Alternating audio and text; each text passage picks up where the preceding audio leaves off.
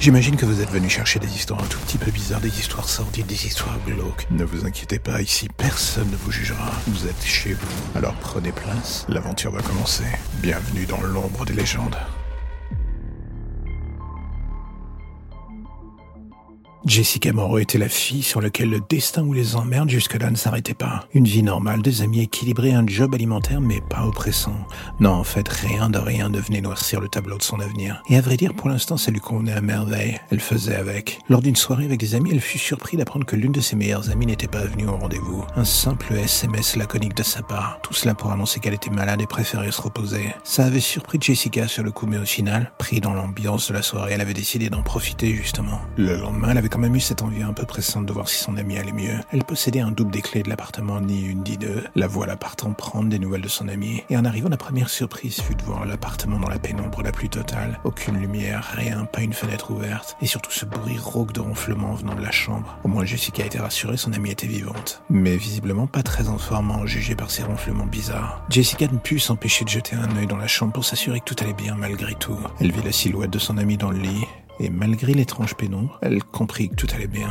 Mais il y avait toujours ce ronflement bizarre. Elle ne se souvenait pas de ce trait chez son ami, mais décida de faire avec. Elle allait partir quand elle se souvint que son ami lui avait emprunté un pull, et ce dernier était là devant elle. Elle fit quelques pas dans l'ombre, sans bruit pour ne pas la réveiller, afin de venir récupérer cette dernière avant de repartir. Ce n'est que sur le pas de la porte qu'elle jura voir le corps de son ami bouger, mais cela ne dura qu'un instant. Au moins, elle se dit qu'elle était vivante. Et Jessica partit en laissant un petit mot dans l'entrée. Quelques heures plus tard, alors qu'elle était chez elle, elle reçut un coup de téléphone de la police lui demandant de revenir le plus vite possible chez son ami. Ce n'est qu'en arrivant qu'elle découvrit l'appartement rempli de policiers. Son ami était mort depuis au moins 24 heures. Et un suspect avait été arrêté alors qu'il tentait de rentrer dans l'appartement d'une autre voisine. C'était le meurtrier. Mais l'un des policiers ne put s'empêcher de montrer le message que le tueur avait laissé pour elle. Car ce ronflement qu'elle avait entendu, c'était celui du tueur, couché avec sa victime dans le lit alors qu'elle était là. Et c'est en arrivant dans la chambre avec les lumières allumées que Jessica a vu l'inscription en lettres de sang sur le mur. J'espère que tu es contente de ne pas avoir allumé la lumière, sale garce.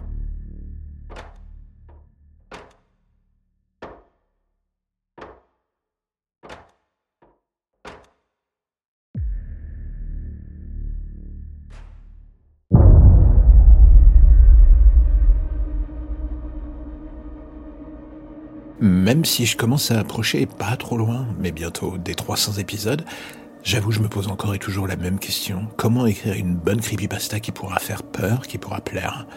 C'est cela, dans le fond, qui est horriblement chiant avec ce genre. Il faut réussir à faire plaisir en partie ou peur, en fait, aux auditeurs, sans pour autant se départir de son identité et surtout de son univers. Celui qu'on essaie de créer et de mettre en place, c'est le plus difficile, dans le fond. C'est de trouver l'équilibre entre tous ces points c'est pas simple. Et là, vous allez me dire, est-ce qu'il y a une recette miracle? Sincèrement, je pense pas. Et tout le monde aura un point de vue différent sur la chose. Moi, j'ai le mien. Est-ce que c'est le meilleur ou le plus efficace du lot?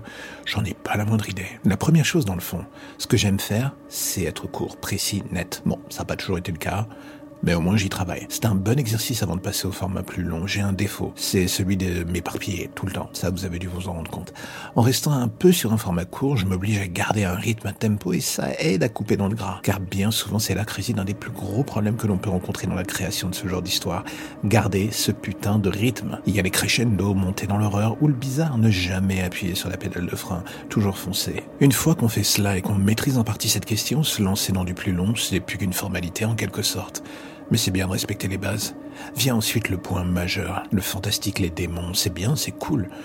Mais même si moi je suis ultra client de ça, ça ne parle pas forcément au plus grand nombre d'emblée. Par contre, créer un récit se basant sur la vie de tous les jours, où il y a une horreur presque trop banale à première vue, c'est un terrain de jeu idéal. Les auditeurs peuvent s'identifier et commencer à se projeter. L'idée c'est de les préparer, de leur amener un terrain où chacun peut finir la construction à sa manière. Et du coup, si on enferme d'emblée l'auditeur dans une cage narrative, on le transforme en spectateur passif. Ce n'est pas l'idée qui me semble la plus folle. L'auditeur a besoin de s'approprier aussi le récit, que cela reflète en lui des zones d'ombre, des souvenirs où j'en passe. Et quand euh, tout cela se met en place justement, l'horreur qui se crée dans son esprit où le malaise et la peur ne sont que plus effectives. Mais on ne va pas se mentir, encore une fois, ça ne marche pas tout le temps. C'est le challenge, là encore, de réussir à trouver ce point de balance, ce petit point d'équilibre parfait entre votre imaginaire et leur peur. Et c'est tellement pas évident. Et au final, je pense que la seule vraie et unique base solide à appliquer, bah vous savez quoi, c'est de rester authentique. Ne faites pas trop de trucs dans la tendance du moment, juste pour l'audience, juste pour plaire, juste pour s'attirer une oreille facile. Non, en fait, surprendre et attirer le public, ça prendra du temps, ça sera frustrant. Et à plus d'un moment, vous allez vous dire que c'est comme si vous faisiez les choses pour absolument rien. Puis à un moment ou un autre, bah ça prendra forme. Pourquoi? Peut-être parce que justement vous aurez pris le parti de ne pas choisir une voie trop simple. On va pas se mentir, à plus d'un moment vous aurez envie d'aller piocher sur Reddit et personne ne vous en voudra. La seule question que vous avez dans le fond à vous poser est qu'est-ce que vous voulez faire de votre projet? Un truc qui vous ressemble ou quelque chose de formaté et commercial? Un Big Mac de la fiction? Il existe des gens qui arrivent à tout mélanger avec talent, mais pour le plus grand nombre, dont je fais partie, il faut choisir un axe et s'y tenir. Alors du coup, j'ai envie de vous dire, et vous, ça sera quoi votre choix? Et voilà, c'est la fin de l'épisode du jour, alors j'ai envie de faire un petit message rapide. Si vous aimez le projet et que vous avez envie de le soutenir, plusieurs options s'offrent à vous. En parler, le partager ou le soutenir via le Tipeee mis en place. Dans les deux cas, que ce soit pour le soutenir d'une manière ou d'une autre, tous les liens pour vous y retrouver sont dans la description de chaque épisode. Impossible de les manquer. Et en attendant le prochain épisode, justement, n'hésitez pas à rattraper ceux que vous n'avez pas encore entendus, voire même à vous refaire une écoute de tous les épisodes. J'ai envie de dire soyons fous. En attendant, on se dit à bientôt pour de nouvelles histoires plus ou moins sombres.